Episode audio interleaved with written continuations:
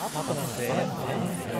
Papo na fé. Papo na fé. Olá, eu sou o Fabinho Vargas e esse é o nosso Papo na Fé. Estamos na Felicidade 90 90.3 FM e também nas plataformas digitais, no Spotify, estamos no YouTube e principalmente estamos contigo, esse é o mais importante. Meu convidado de hoje é Gerson Dieter Prates. Depois ele vai me dizer se o Dieter tá certo.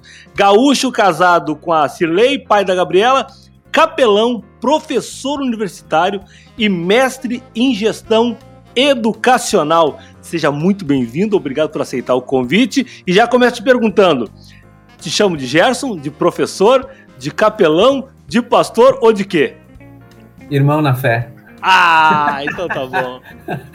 Tudo bom, Gerson? Que bom que tá comigo aqui. Olá, Fabinho, olá, ouvintes e espectadores aí. Um prazer enorme aí estar junto com vocês aí, compartilhar uh, experiências de vida, de fé e a alegria de fazer parte né, do reino de Deus em Jesus Cristo aí. Obrigado ah, mesmo. Que legal, que coisa boa. Tu sabe que a gente não se conhece há muito tempo, né? A gente se conhece do ano passado, tu, tu me ligou, temos um, um querido amigo em comum, que é o Fábio, Fábio. Chu, né? É, e aí, e, é um queridão, e aí ele passou meu telefone para ti, tu me ligou, a gente fez um, um programa super bacana, né? Na Foi. Uber e tal. E, e, e, aí eu tava pensando esses dias, vendo, ah, vou convidar fulano, eu tipo, vou convidar o capelão, o professor Gerson, pra gente bater um papo e tal. E aí eu fui conhecer um pouquinho da história, fui ler um pouquinho da tua história. Cara, nós somos conterrâneos, porque eu sou de São Leopoldo, do Vale do Sino, e tu é de Novo Hamburgo. Novo Hamburgo, nasci em Novo Hamburgo, mas eu sinceramente não conheço o Novo Hamburgo direito aí, porque eu saí muito cedo de lá. Ah, é? é? Foi, foi muito cedo. Fui morar na, depois em Porto Alegre, uh, Morro Santana, ou foi Praia de Belas. Onde é o shopping Praia de Belas hoje, no terreno uhum. baldio, porque meu pai trabalhava para uma empresa de produção asfáltica, né? Uma antiga, importante empresa, e é, éramos humildes, né? O primeiro filho, e a, a, mãe, a família acompanhava, né? Os, os empregados moravam em casinhas de madeira que depois ia em cima de um caminhão e transportava para o próximo lugar. Daí eu morava do lado da, da Briteira, do monte lá no Morro Santana, uh, uma época bem humilde, bem pobre, assim, mas eu guardo algumas lembranças de infância muito importantes, bacanas daquela época. Ah, e naquela época o teu pai e a tua mãe já professavam uma fé em Cristo? Eles já, já, já professavam essa fé ou Deus era algo que não, não passava muito na casa de vocês? Olha, é, da parte da mãe, sim, sim, desde desde muito cedo. Ela é ela que puxava a fé, assim uma. Uhum. Eu tenho ela, minha falecida mãe, né? Agora, né? Alguns anos agora recente. Uh, e ela, ela que puxou mais a, as questões da, da fé e, e, e, creio que foi a ponte assim de, de meu pai se encontrar na religiosidade. Sim, hoje ele, ele é um irmão em Cristo também. Ah, e, que bem. Mas, mas quem, uh, mas logo quem levou ele quem apresentou melhor Jesus assim para ele foi de fato a minha mãe. Assim como há muitas mulheres assim que são fantásticas assim que que nós temos ótimos exemplos tanto bíblicos como no nosso dia a dia, né? Mulheres sim. de fé. É, foi é ela uma... que puxou mais, sim. É, tu sabe que é interessante, né? É muito comum tu ver uma mulher sozinha na igreja. Uma mulher jovem, é. assim, sozinha.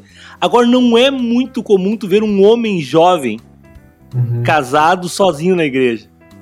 Normalmente, é. normalmente as mulheres puxam a fila, né? Elas vão, elas buscam pela família, né? Elas buscam Deus para trazer para dentro da casa. O homem tem um pouquinho mais de dificuldade nesse sentido, né? É, eu creio que eu na minha área de, de estudos, né, de, do mestrado, eu estudei bastante, fui mais a fundo na questão das culturas, né? Uhum. E se a gente faz um estudo hermenêutico, primeiro, né, do contexto bíblico, a gente também entende que o contexto cultural da, daquela, de uma época e geograficamente a gente vai entender que são diferentes, né? Nas religiões, das diferentes religiões, a gente também observa isso, né? Eu, eu trato disso como professor universitário também, da disciplina de cultura religiosa. aqui no Brasil tem essa característica ocidental, né, judaica cristã, que nós, nós temos uma influência muito forte, né, que uh, geralmente é a mulher que é, é, é, vamos supor assim, aquela que puxa mais, que, que, que influencia mais positivamente também. Eu, eu não estou colocando aqui estatisticamente, né, nem poderia ter, nem uhum. deve existir isso, uma estatística cristã sobre isso, ou ou religiosa, talvez eu não conheça, não posso dizer que não tenha também. Mas a mulher, sim. O homem parece que retarda assim um pouquinho para se entregar para Deus e tudo mais. E não é raro de ver né, algumas famílias onde só a mulher puxa mesmo para as questões da religião e tudo mais.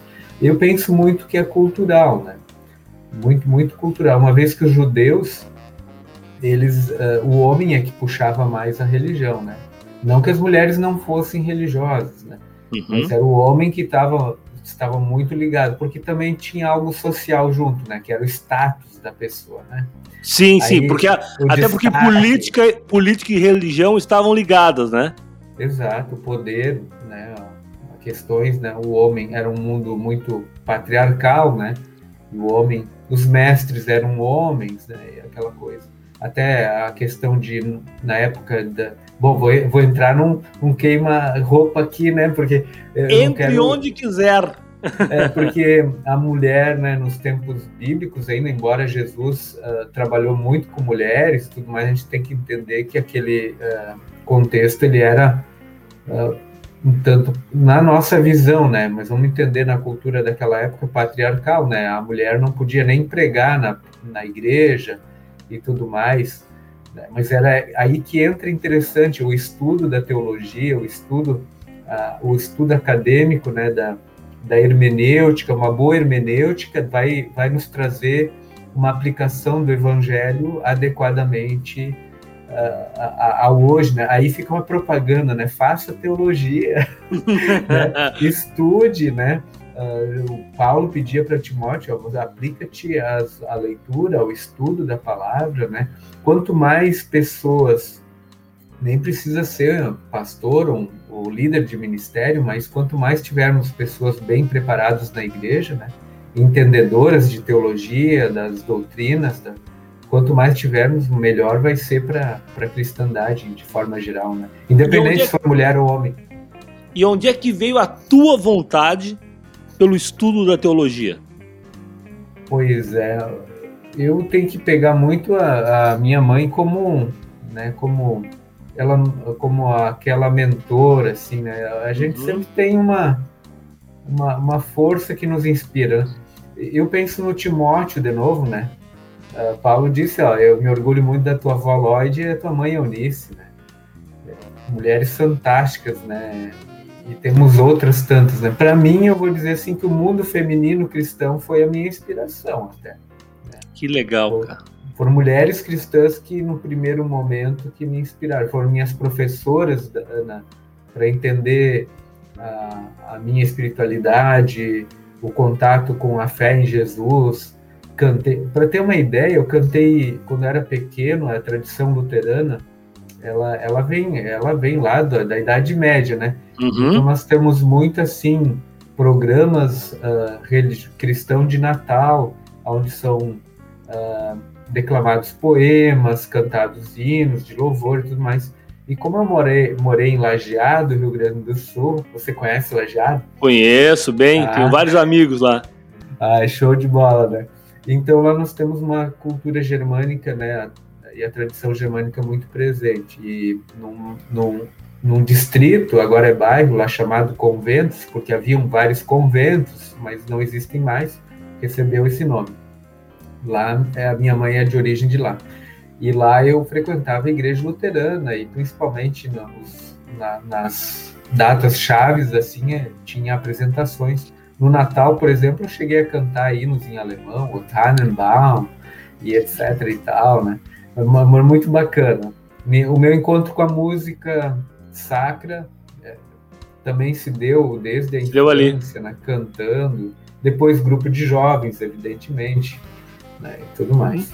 Mas quando, mas quando tu, mas quando tu resolveu estudar teologia, né? Tu falou inspirado por uhum. mulheres da tua família e tal, e também por essa questão, eu acho que desde a infância, vivendo o ambiente da igreja, com cantos, né? Cantos sacros e tal. Uh, tu foi estudar teologia já com a ideia de se tornar pastor? Boa. Ou não? Eu quero Boa. estudar teologia para entender um pouco mais ou para dar aula. É, boa. eu gosto de compartilhar essa parte, Fabinho. Uh, bah, um dia eu estava caminhando e uma luz brilhou na minha frente e aí não, não foi assim, não, tá? Uh, um dia Deus me apareceu em sonho, também não. Também não. Também não foi assim, tá? Foi, foi a conta gotas, eu creio assim, né? Uh, eu acabei descobrindo e relutando também tá? a, a, querer aceitar esse desafio de certa maneira. Foi um processo, eu creio, não foi algo assim um despertar de repente, né? Ah, de repente eu me deu na telha, eu fui lá, né? E eu, eu vou ser pastor, Deus me chamou, teve um chamado para ser pastor, né? Entrar na, na vida religiosa.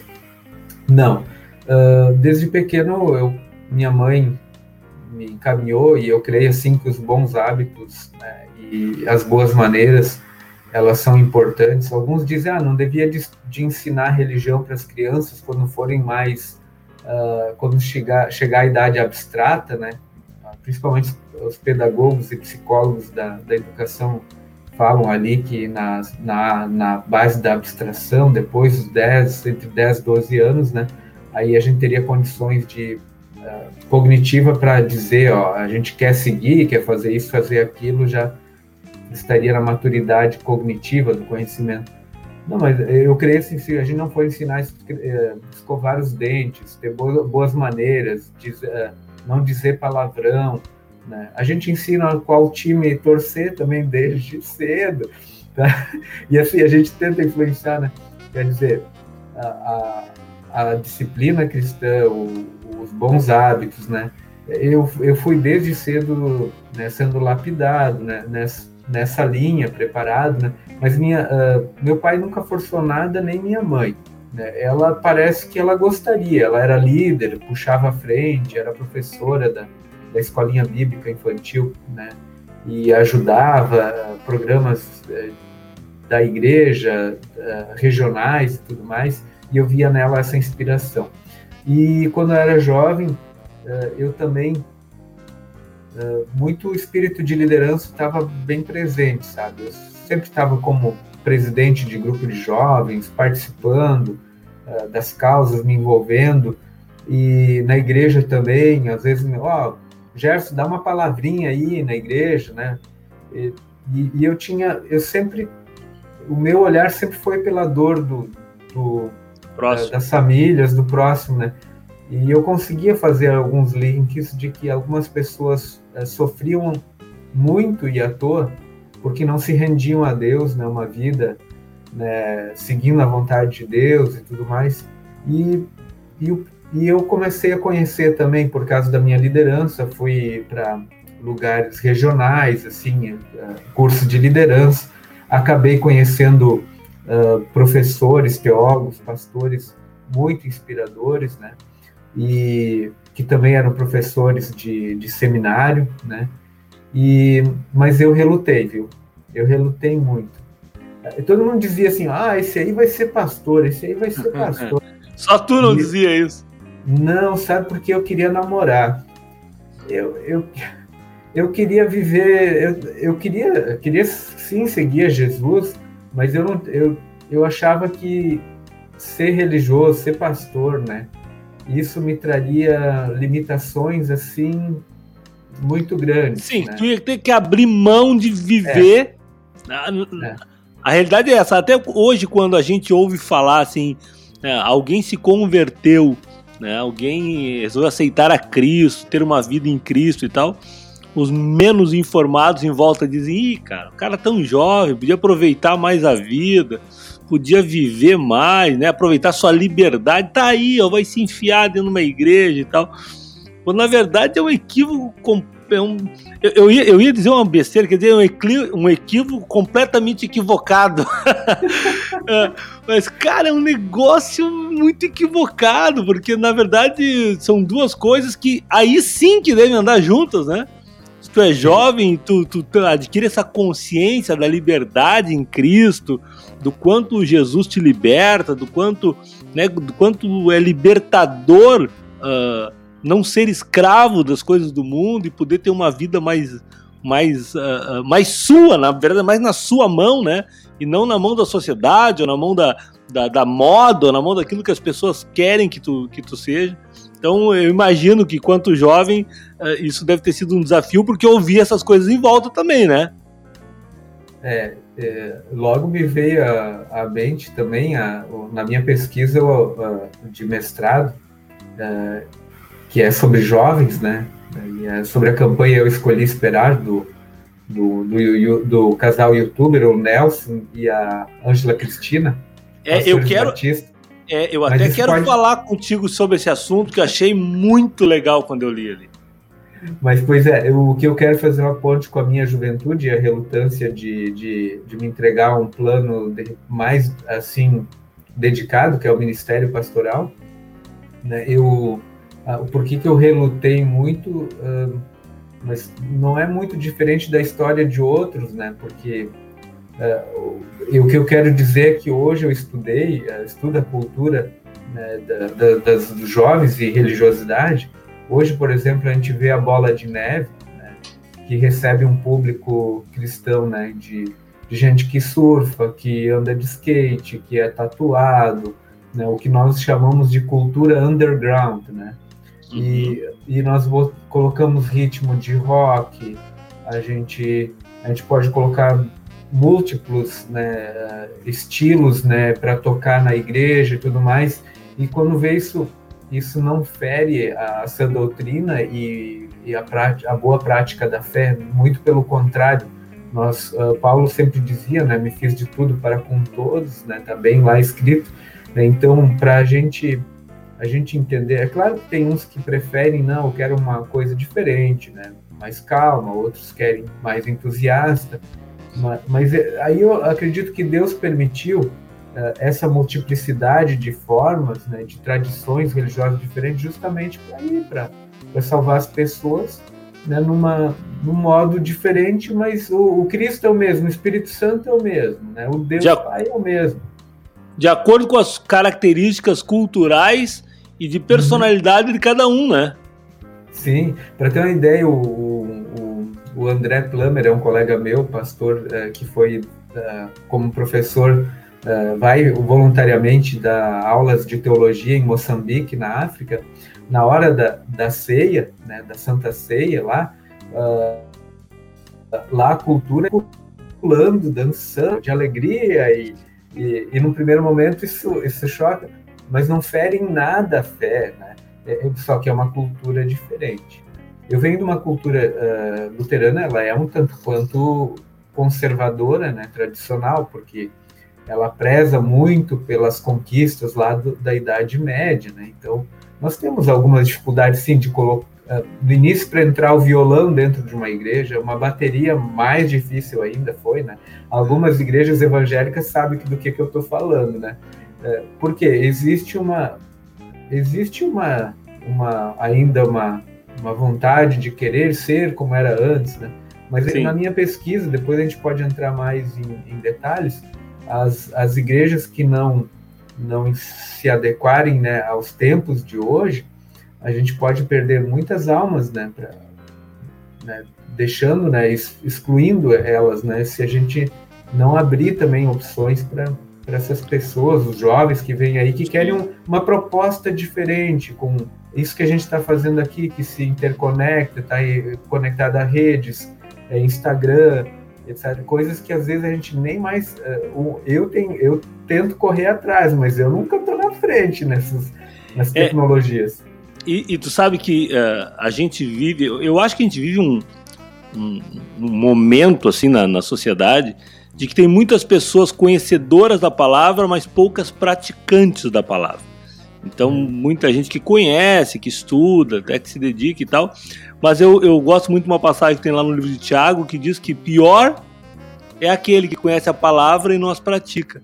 E, e para uhum. praticar a palavra, a gente tem que estar tá dentro de um, de um, de um momento cultural e, e um, um, momento histórico né, da, da sociedade. Então, no momento em que nós temos, por exemplo, as redes sociais, nós precisamos usar as redes sociais dentro deste contexto social que a gente vive hoje. Se nós Sim. temos instrumentos diferentes do que havia uh, naquele tempo, nós precisamos nos, nos, utilizar desses instrumentos, desses caminhos, dessas vias, né? E às vezes vem um saudosismo, né? Um saudosismo, assim. Uh, um dia eu conversava com um pastor amigo meu, e aí agora eu vou aproveitar e, e, e consultar um, um, especialista. E ele me diz o seguinte: olha, Fabinho, uh, eu, eu na época eu era recém-convertido, daí perguntei para ele, pastor, de onde é que vem essa coisa do, do terno, da gravata, do, da saia, da, da né, do, do a, a, blusa até o teu o pulso e tal. Daí, onde é que tá isso na Bíblia? Porque não tinha gravata, não tinha não tinha terno naquele tempo e tal. Ele falou, Fabinho, isso é uma coisa da sociedade do, do, do começo do século passado e tal, e que na, a sociedade se vestia dessa forma, a sociedade uh, era a, a, característica de vestimenta. Uhum. E quando houve uma abertura dessa, dessas características de, de vestimenta, uh, pastores da época diziam, não, nós não nós não vamos abrir, porque a sociedade quer se deturpar e nós não vamos aceitar essa deturpação e tal. E aí mantiveram aquela característica de vestimento, mas de, é, dentro de uma, de uma conotação de mundo, a gente pode dizer, de uns dias atrás começou isso, né? E, uhum. e aí, de repente, hoje isso é colocado em algumas igrejas como algo dogmático. Não, não, isso aqui não se mexe. Mas, mas só um pouquinho, filho. Só, só de Cristo para cá são dois mil anos e isso aconteceu há menos de 100 anos e agora isso é o que vale? Então, me, me corrija, por favor, não tenha pena de mim. Me corrija se eu estiver completamente equivocado. Estamos aqui para quero aprender contigo. O que isso? A gente aprende um com, uns com os outros, né? É, bom, por causa disso também eu fui, fui, fui, entrei no seminário para também é, procurar algumas respostas e, e, e eu fui para tentar, né, ver se era isso mesmo que eu queria. E aí fica um, um para quem eu estou falando por mim, mas se para alguém servir, né, uh, uh, se arrisque, né, uh, para naquilo que você acredita que, que você tem talento, dom, arrisque testemunhar Jesus através dos seus dons e talentos que Deus lhe deu. Né? Não tenha receio de, de que, ah, será que vai cair bem? Será que eu vou ser bem aceito? Não, arrisque, tente né? Porque uh, eu fiz assim, né? Eu, olha, não me achava digno também, né? Porque não que eu sempre tive uma, uma vida muito próxima da igreja e tudo mais.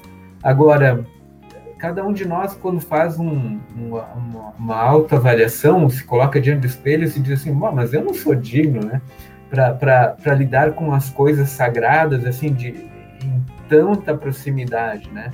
É, é, e eu vou dizer assim para quem não é pastor, não está ligado tão intimamente assim, né, com as coisas do ministério, não, nós, uh, o pastor é, é, é, tão frágil, né?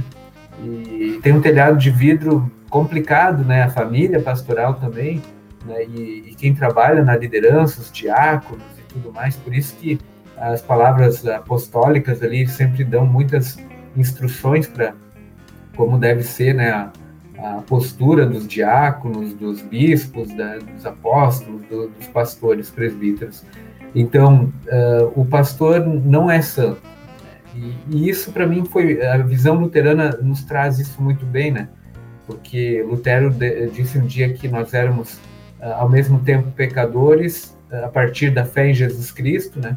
Nós somos a, passamos a ser santos por causa da, do sangue de Cristo, somos santificados no Espírito Santo, mas ainda continuamos pecadores até a hora da nossa morte, e, e, e isso nós vamos ter que lidar até o, o, o fim né, da nossa vida. Uh, E aí eu acho que também eu posso fazer um link, alguma coisa. Uh, nós temos algumas.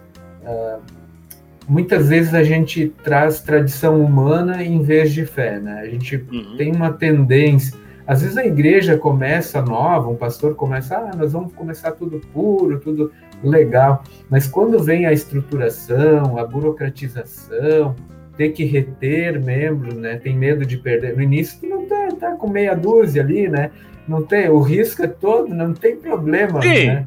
Risco é zero. Mas, é, depois, né? Ah, tem tanta gente, nós temos que pagar a internet, temos que pagar a luz, tem que pagar, sei lá, tem, nós temos planos, aí tu, então a coisa começa a burocratizar, como é que nós vamos nos portar, como é que vamos existir. Eu diria que, sim, é, eu vejo que é um ponto, sim, Fabinho, e que o pessoal que está nos acompanhando, uh, creio que sim, é um dos fatores né, que poderia explicar. Mas se a gente uh, ia atrás de artigos que falam sobre religião, sobre vestimentos da religião, eu não fiz especificamente sobre isso, tá? Vou, vou dizer já de início. Eu creio que algumas coisas uh, nós podemos entender assim que uh, também é uma linha evangélica, vamos chamar o evangélico, o crente, ele procurou se diferenciar da Igreja Católica. Isso também é uma das explicações, tá? A Igreja Católica Apostólica Romana, ela é ela é bem litúrgica, ela usa vestes litúrgicas, muitos símbolos litúrgicos, né? o que a igreja luterana manteve alguns, né? Tanto é que pastores luteranos, existe igreja luterana reformada que abole, eh, eh, aboliu isso aí, tá? Mas uma boa parte dos luteranos ainda uh, segue, mas não tanto, né? Uh, o, o, evangélico, ele, como houve a guerra dos, dos 30 anos, a perseguição, guerras religiosas lá na Idade Média, depois se estendeu, né? Tanto é que muitos imigrantes uh, protestantes, vamos chamar assim, né, anglicanos, uh, depois batistas, da linha calvinista, uh, migraram pro, foram para os Estados Unidos e lá eles queriam ter liberdade da sua fé e não queriam ser associados a católicos, né? E o mesmo também a gente vê na América Latina, né? Por isso também é uma explicação muito forte, né, para nos diferenciarmos dos outros. É, outra coisa interessante é que vamos entender assim que uh, eu me lembro muito da minha infância quando tive colegas que eu acabei vendo eles preparados indo para a igreja Assembleia de Deus que começou tão humilde, né? E hoje é uma igreja que oferece até grife de moda e, e tudo mais. Mas eu eu me recordo muito, muito, sim, a igreja Assembleia de Deus vai buscar nossa historicidade né, ela vai ver que uh, os ternos que se usavam, as pessoas que frequentavam eram humildes. Hoje, uh, o, o, o, quem frequenta a Igreja Assembleia de Deus já é outro tipo de público. Que nem eu falei, aquela igrejinha começa simples, né? Tá? Repente, e ela vai crescendo. Hoje a Igreja Assembleia de Deus tem uma forte expressão uh, uh, lá em Brasília de deputados, Sim. senadores, tudo mais. Então, veja, é uma modificação cultural. O, a roupa que se vestia. Uma das coisas interessantes é quando a gente vai para a igreja, eles ouviam falar, ouvia falar, né, muito naquela época. Você usa a melhor roupa que você tem. Né? Você não. E eu, eu acho que isso. Acho não, tira o acho, por favor. Eu, eu penso assim, que também é um recado para nós quanto aí à igreja. Né? Sim. É claro, se eu estou na praia, tá? Que nem eu tô, tô em Torres, tá, pessoal? uh, se eu tô na praia, vou num culto, tô na bola de neve, não tem, sabe? Eu vou me adequar ao lugar, tudo mais. Se eu for, vou com bermudão, né? Mas agora se eu se eu vou com calção, sei lá, de, de um short curto ou, ah, para a igreja, parece que é algo displicente, né? Uma coisa que eu não estou levando em consideração. Ninguém vai numa formatura, por exemplo, de bermuda, né? sem, sem, se arrumar, sem se preparar. Então, se você vai para a igreja num lugar né, que você valoriza, né, e tudo mais, então é, é importante. Então, a, a, gravata e o terno, o que, que era a melhor roupa? Que nem o pastor. Era falou. essa, era essa. Era essa é. Também Sabe é uma expressão. É, sabe que eu, que eu esses dias eu, eu, eu, eu ouvi um exemplo muito interessante. Uma pessoa falou para outra assim, estava é, vendo na internet. Ela falou assim: se tu fosse convidado hoje para ter um encontro com a rainha da Inglaterra, e aí tu, pô, a rainha da Inglaterra é uma pessoa muito importante no mundo, muito importante. E aí tu fosse convidado para ver ela, que, que tu faria? Tu iria de chinelo, de bermuda, ia pegar um cachorro quente e ir comendo? Então não. Tu ia botar a tua melhor roupa. Se, se, se a tua melhor roupa fosse um terno, tu iria de terno. Uhum. Se a uhum. tua melhor roupa é uma camisa nova, a mais nova que tu tem, uma calça jeans, a mais nova que tu tem, o, o tênis ou o sapato mais novo que tu tem, tenho certeza que tu colocaria essa roupa para encontrar a rainha da Inglaterra. E ele falou: e quando nós vamos à igreja, nós vamos fazer um encontro. Nós vamos encontrar Deus. E eu acho que ele é um pouquinho mais importante que a rainha da Inglaterra, disse essa pessoa. Então Ei, talvez. Uh... Isso me fez lembrar outra, outra. Olha só como a questão cultural ela, ela é bem mais abrangente e complexa e, e uma coisa puxa a outra e não pode ser única, né? Eu vou, eu vou colocar o exemplo do Papa Bento, que antecedeu o Papa Francisco, né? Uhum. Olha só, duas lideranças importantíssimas, né? O Papa Bento, uh, é, ele se vestia a rigor. Uh, aquilo demorava um tempão para que ele colocar aquelas vestes dele, né? Ele morava num palácio sozinho, tá? Eu não, o mundo crente, de repente, evangélico e, e luterano não tem muito conhecimento. Hum. Vou trazer como, como meu conhecimento passar para tá. vocês, para chegar ao que eu quero comparar, né? Chega o, o Chico, é o Chega o Chicão. Chico. Sim. Chega o Chico, o Chico de boa. Ele usa uma veste boa, bonita, adequada, mas mais leve, mais solta, sabe? Sem muito protocolo, sem, Sim, sem tanta sabe? pompa. É, e o Bento viu que não era mais para isso e ele disse: Não, eu não sei fazer isso. E ele teve a, a nobridade de dizer: Não, não, isso é, é com outro. Por isso que ele chutou o pau da barraca né, e disse: Não. E foi embora. Eu, é difícil de tomar uma decisão assim: Ó, não vou ser mais pastor aqui porque isso não é para mim, né? É, pode outro vir e fazer melhor do que eu, né? Olha só, eu, e a comparação.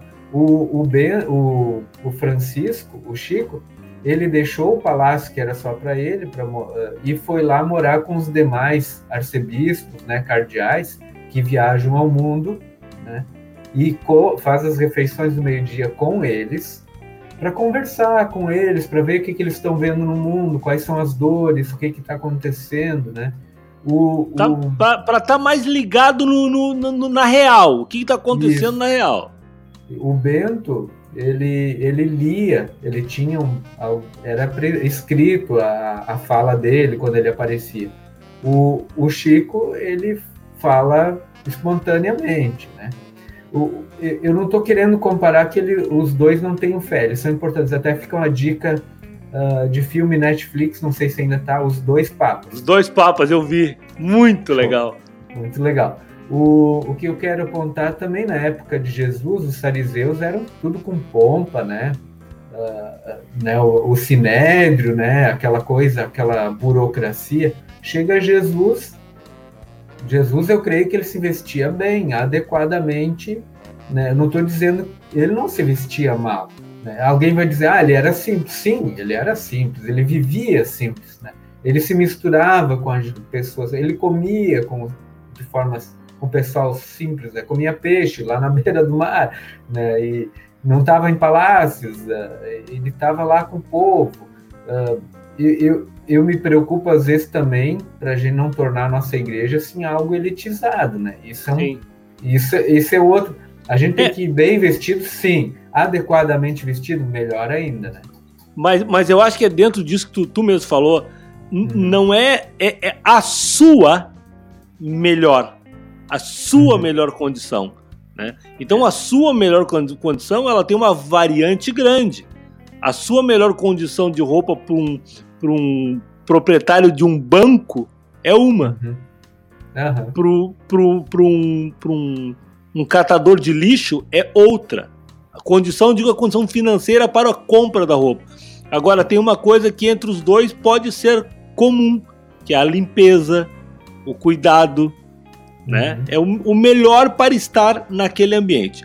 Mas eu quero fazer uma outra pergunta que é o seguinte: primeiro, quero dizer que eu estou hoje aqui batendo um papo no nosso Papo na Fé, na Rádio Felicidade 90.3 FM, mas também nas plataformas digitais. Talvez você esteja me ouvindo, nos ouvindo agora em 2035. Nós estamos em 2021. Talvez você esteja me ouvindo em 2035 no Spotify ou quem sabe em 2056 no YouTube, não sei, tu tava, tu tava ali, né, dando um Google ali, não sei nem se vai ser Google, talvez seja um, um outro, e aí de repente vai se dar com, de frente com dois caras, Fabinho, Fabinho Vargas, quem é esse cara?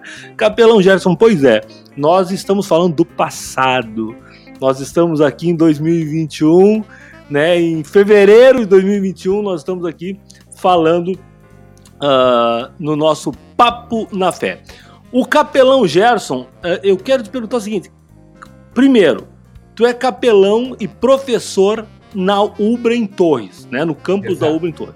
Exato. Primeiro, o, o, conta para a galera que está nos ouvindo o que, que é um capelão, o que faz um capelão e, e o que, que um capelão faz na universidade e mais, como é conviver sendo professor e capelão, é, as duas coisas é uma só ou são coisas diferentes? E como é que tu traz tudo isso para tua vida? Vai!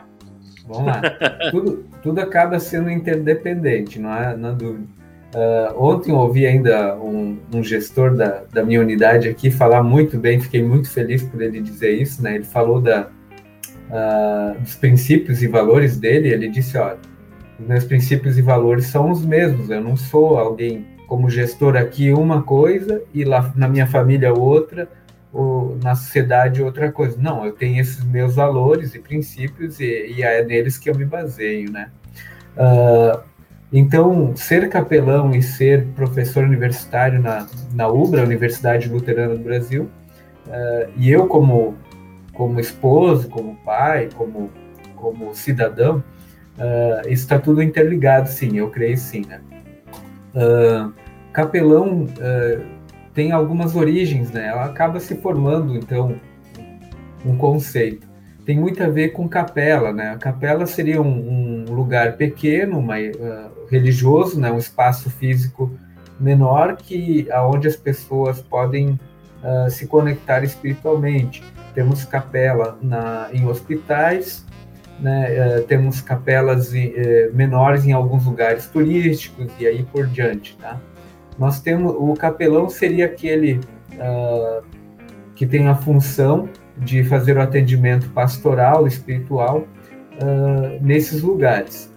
As forças armadas têm capelão, né? T todas elas, a Marinha, o Exército, a Aeronáutica, né?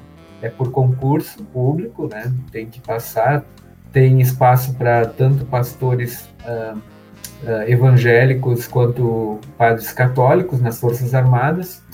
E, e cada uh, regional, ou depende do quartel e tudo mais, tem uma capela, tem um escritório, e o capelão, falando isso nas Forças Armadas, ele se torna um oficial né, das Forças Armadas, e lá ele tem também os soldados à disposição, e lá ele então atende uh, o público militar, né? No hospital, aí eu estou falando mais a linguagem né, da cultura evangélica, né, e tudo mais, nós temos mulheres capelães de hospital né, é, que atuam fazendo visita aos doentes, né, distribuição de literatura cristã, uh, se prontificam a orar pelas pessoas, atender as famílias enlutadas, ajudar hospital, em vários hospitais voluntariamente e, em alguns casos, até uh, remuneradamente uh, trabalham para isso, para vocês terem uma ideia. Existem capelães também uh, em empresas. Tá? Uh, não é tão comum, mas temos. Não sabia. Curso... Não Sim. sabia que tinha capelão em empresa. Tem alguns empresários cristãos, né? e aí fica a dica, né? E eles investiram em capelães, às vezes de tempo parcial, né? ou, ou até pediram para o pastor da sua igreja fazer esse trabalho dentro da empresa deles, né? Quando a empresa é muito grande, às vezes há necessidade de um capelão ter uma, uma dedicação de tempo integral até, né? Aí, e aí ele promove uh, atendimento pastoral, espiritual, né? No ambiente empresarial. Bom, evidentemente, tá? O, o, o Fabinho ele fez a, a, formação superior dele na área de marketing, né? De gestão, isso aí, né? Bom, Isso. Cada, cada empresa tem a sua missão, seus valores, né? Bom, a missão, muitas vezes, desse empresário, a missão pessoal dele e profissional como dono de empresa, ele quer ir além, né? Ele, ele pretende ter... Ele acredita que na empresa dele, tanto é que qual é que é, tem as erva mate, vamos fazer propaganda aqui. Vamos. A, Cambo, a compra Cambona, que é da Barão também, tá lá, eu tiro o cartãozinho de dentro, Deus seja louvado, né? O, o versículo bíblico, um salmo e tudo mais. Eu fico, fico muito faceiro, né? Quer dizer, existem empresas que acreditam que a espiritualidade, a, hospitais também apostam nisso, que a espiritualidade são fatores positivos, né? Uh, esse, tá. Essa é uma, é uma visão também mais, mais ampla sobre o ser humano. O ser humano não é só físico, Sim. ele é emocional, cognitivo, mas ele também é espiritual. Tá, mas e como é que fica a questão do Estado laico? Se, se no caso, eu tenho uma empresa e eu uhum. resolvo colocar um capelão, um capelão pastor evangélico. Sim. dentro da, isso não pode causar um problema para a empresa jurídico de um funcionário que é lá se eu dar um bando dizer olha tem um capelão aqui os caras Sim. fazem isso não pode gerar esse problema não Bah, Fabinho, esse tema aí dá pano para manga, porque uh, o Estado, até eu vou, eu vou te indicar o, dois mestres nisso aí que estão despontando aí, uh, eu vou, vou passar o contato, que Ai, agora só porque eu falei fugiu o nome aí dos dois. Já, daqui a pouco vem o Jean Do, Regina. Doutor Jean Regina e doutor Tiago. Tá. Então tá aí, tá, já... Meus amigos. Bah, aí eles vão te dizer. O Estado laico, o Jean uh, e o Tiago. Jean, o Tiago, eles defendem isso muito, né? O nosso Estado laico se caracteriza uh, em proteção à, à expressão da nossa fé, liberdade de expressão. Não é que não pode, não existe proteção tanto de quem não quer quanto também de quem quer, né? É, por, é que exemplo, na verdade é que na verdade o estado, o estado laico é um estado que pode todas as religiões. Exatamente. Só que Ele a não questão... é laicista. Exatamente. Só que nós vivemos numa sociedade que tem empregado laicismo, né? Por isso que eu fiz isso. propositalmente essa pergunta, que é o seguinte: se uma sociedade dizendo, olha, se te convidarem para um culto lá na tua no, no, teu emprego e lá e tal, tu pode entrar com um processo dizendo o seguinte, ó, que eu estava sendo obrigado a ir no culto lá e eu não queria. Né? É, é, essa briga hoje do, do Jean e do Thiago, uma, uma briga maravilhosa, inclusive, porque abrir essa possibilidade e até queria voltar uns passos atrás, quando a gente falava lá atrás, quando tu falou, ah, porque existem uh, uh, pedagogos e tal, dizendo que o certo seria lá com 10, 12 anos, né, falar de, de religião e tal, porque daí ela tem, ela tem, a criança tem o, o poder de discernimento e tal. Isso. Só que daí a criança pode ouvir o rádio, a TV que tem funk, tem palavrões, e tem aos três anos sem problema nenhum. Ela uhum. pode ouvir falar de gênero com 4, 5 anos sem problema nenhum. Agora, para ouvir falar de Deus, aí tem que esperar 10, 12 anos. Então, é, me desculpa, mas eu acho que as pessoas que pregam isso, elas têm um viés completamente equivocado, assim, intencional, de dizer, quando a criança chegar com 12 anos e eu for falar de Deus para ela, e a sociedade a ter construído nela uma, uma outra mentalidade, é muito mais difícil de eu colocar algo que na minha concepção seja correto, né? É, uh eu, só para não perder o laicismo, né, é, o Fabinho colocou em direto, em poucas palavras, muito bem, é, é impor o, uh, sem nenhuma religião, sem nenhuma espiritualidade, né? Não Sim. pode, é proibido, é lei. Né? O primeiro, o primeiro país que tentou fazer isso, banir a religião do, do, né, do país, foi a França. E ela não conseguiu, embora a influência da, da França, não que não exista religião lá, mas existe um, uma aversão muito grande com a religião que ela, uh, ela nos bitola, né, nos leva a controle, é usada como uh, força de controle do governo e tudo mais. Uh, isso é uma outra história. Mas o, a questão de os mesmos psicólogos, não, perdão, alguns psicólogos e alguns pedagogos defendem, às vezes assim, ó, essa questão.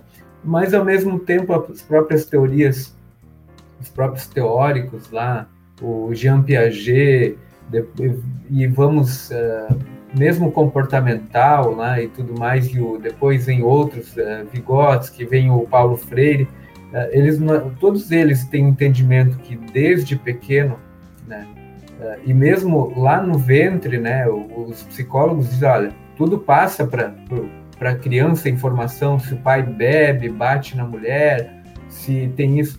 Bom, já está aí a resposta, né? Sim. Uh, existe uma linha muito forte teórica que nos convence que a criança desde cedo, né, ela é importante. E aí fica um recado, né? E a Bíblia diz, não, desde criança ensina a criança o caminho que deve andar e quando for velho jamais se desviará dele. Então é uma importância, não dá para esperar nem igrejas evangélicas, nós crentes que a gente também diz, ó, aos 12 anos ali ele é batizado, aceita Jesus. Ele tem que aceitar. Tá, mas até ali ele não vai fazer nada, ele, né? O que o que que não não desde bebê, né? Aí também eu vou, vem um outro apelo que, que eu sou um forte defensor, né? Às vezes nossas igrejas não são preparadas para levar uma família com um bebê, com uma criança pequena.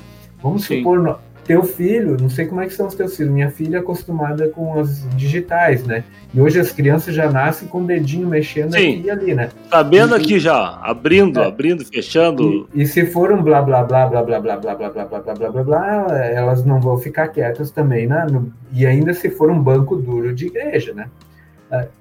Nós estamos preparando os nossos missionários, crianças, né?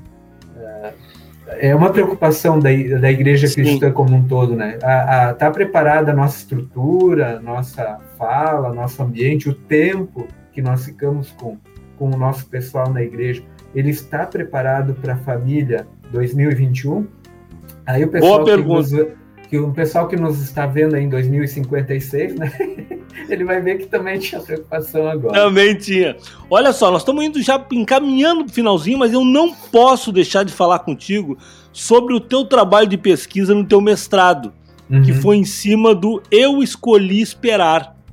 E eu Sim. queria que tu falasse, primeiro, por que, que tu escolheu esse tema para o teu mestrado? Por que, que eu escolhi? Por que, que tu escolheu esperar? E por que, que tu escolheu esse tema? E, e hoje, como professor universitário, como tu uhum. vê a relação dessa, dessa geração de jovens com, com a palavra de Deus, com o reino de Deus? O, o meu, meu tema principal era né, principalmente juventudes no, no, plural, porque na minha linha de pesquisa eh, eu abracei a teoria de que não existe só um tipo de juventude, né? Existem vários tipos de juventudes e depende do lugar onde está, o tempo que está, eh, nós não podemos uh, colocar tudo como igual, né? Ah, esse é o único verdadeiro, né? Então, uh, o pessoal que está na periferia, está na favela, ou quem está num condomínio fechado, é uma juventude muito diferente. Pode até ouvir mesmo as músicas, mas as condições sociais, a, a, própria igreja né, vai ter um formato diferente. E depois, sexualidade, né, que é, é um tema que muito tempo está me uh, chamando por causa da minha relação com, com a juventude, com os jovens mesmo, e a questão de gênero, porque a minha orientadora, a professora a doutora Karen Klein, ela é dessa linha e eu precisava aprender mais sobre essa questão de gênero, que não dá para falar aqui ainda, e, fico, pode, e eu proponho a gente, ou alguém que você achar bacana aí para falar, para abrir a nossa cabeça para discutir sobre essas questões de gênero, que não é um bicho de sete papão, né, é muito pelo contrário, tem muita coisa bacana para discutir como cristãos. A gente tem que estar na frente sobre isso, né? A gente ficou atrasado. Uh, eu escolhi esperar uma campanha uh, cristã. Ela começou por um casal, o pastor Nelson uh, Júnior, e a, a, depois, logo, a Ângela Cristina, a esposa dele, abraçou a causa, onde eles pregam a preservação sexual e afetiva até a hora do casamento. Uh, isso também, isso para tanto para jovens virgens quanto também para qualquer pessoa que em dado momento e qualquer religião né, ou mesmo até sem religião, mas que gostaria de uh, entrar na campanha, para que faça um voto de castidade até a hora do matrimônio, do casamento mesmo, na igreja, e a partir de então tenha uh, a sua vida sexual ativa. Né? Uh, e eles têm conseguido muitos e muitos adeptos, principalmente através da, das mídias sociais. Né? Tem muitos seguidores né, mais de um milhão de seguidores no YouTube, o Instagram tem bem mais, né? Não, me lembro agora os números que aqui na minha frente, o Face também, o site deles, eles vendem literatura, fazem palestras, né? E uh, o que que o que que eu trabalhei como pesquisador é uh, o quanto isso, como isso surge, né? É muito dos Estados Unidos, né? Porque tem lá já mais tempo. O Justin Bieber fez, né? uh, essa promessa. A Sandy, do Sandy Júnior, tá? ela também tinha feito pacto, né? Uh, e aí eu fiquei pensando como é que, né, no mundo contemporâneo, nosso pós-moderno, né, onde tem tanta liberalidade sexual e se e o governo também tem houve aquela polêmica tanto do PT e agora entra né a direita e e da cartilha sexual, aí vem a briga. Aí nós temos nossa irmã na fé, eu digo sim, a irmã na fé, a Damares, né, que luta pela família, ao mesmo tempo ela tem as ideias dela, porque ela, ela vem de uma tradição uh, uh, quadra, da igreja quadrangular, ela tem o ponto de vista dela, né, mas como como ministra dos direitos humanos, né, e da família ali, ela tem que estar aberta também para as outras questões, tem que ficar atenta. Então tem muita coisa. O que, que eu poderia dizer para você, como cristão e cristã, né? Nós temos que conversar com nossos jovens sobre sexualidade, né? muito, e, e, e, procurar ler boas literaturas sobre isso e e não é o, o que eu queria deixar bem claro que não é o pastor muitas vezes ou a pastora que é o bom entendedor sobre isso, sabe? Eh, nós temos muito bons profissionais uh, na área da psicologia, da questão da sexualidade, que são irmãos na fé na gente, e a gente podia dar um bate-papo pastoral com eles e preparar eles para trabalhar com, com os, os, nossos irmãos e irmãs, né, os nossos jovens também, preparar os pais para como conversar sobre sexualidade, né, essas coisas. Nós temos tantas doenças e problemas a sexualidade é algo que Deus deu, é, é bonito, é maravilhoso. Né? É, é, o pecado, é claro que deturpa tudo, e eu não me lembro mais qual é a idade do, dos teus filhos. A minha preocupação também foi com a minha filha, né? É, a, a, minha pequena tem 5 e o Murilo tem 15. Uhum. Cinco Deu uma falhadinha aí. Uhum. A, a, Manu pois tem 5 é. e o Murilo tem 15. A minha vai fazer 15 agora, eu comecei a me preocupar, ela estava assistindo bastante YouTube, né? Uhum. E aí que veio a minha ligação, por que, que eu escolhi um casal de youtuber? Porque os nossos Sim. filhos, eles estão assistindo live, é estão ali no, eh, estão nas mídias, né? E eles estão aprendendo ali muito mais do que na escola. A gente ah, aprende lá na escola, é, e a gente deveria se perguntar o que, que a gente ensina sobre sexualidade na igreja? Ou a gente Sim. finge e foge? Não. Mas conta que não é. Deixa descobrir por si. É. Ah, isso é um, é um veneno, né? Meu pastor, eu, eu, ficaria até amanhã de manhã contigo conversando aqui, porque bah, agora nós entramos num assunto que dá outro programa. Mas a gente está estourando o nosso tempo. Né? Então eu quero Beleza. te agradecer, quero deixar já o convite para um próximo papo quem sabe para a gente falar de gênero, falar de dessa questão de sexualidade, acho super importante a gente uhum. falar nisso. Né? Tem, eu tenho algum, algumas uh, um conceito sobre isso, posso estar errado, não sei. Então é importante a gente falar e as pessoas também ouvirem. Uh, muito obrigado por ter aceito meu convite. Uh, dar um beijo na esposa, na filha. E um privilégio te ter aí para mais um, uma vez aí para a gente bater um papinho, tá bom? Obrigadão, obrigado a todos. Sempre Jesus na mente e no coração. Tem que fazer a ligação aqui, né? Amém. Valeu, Valeu pastor. Obrigado. Maravilha. Nós falamos hoje com o querido capelão da, da Ubra de Torres, o pastor Gerson Dieter Prates.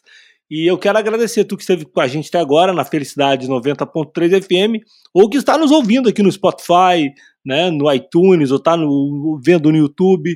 Obrigado pela tua companhia, tá bom? Fica na paz, fica na fé e tchau, tchau. Papo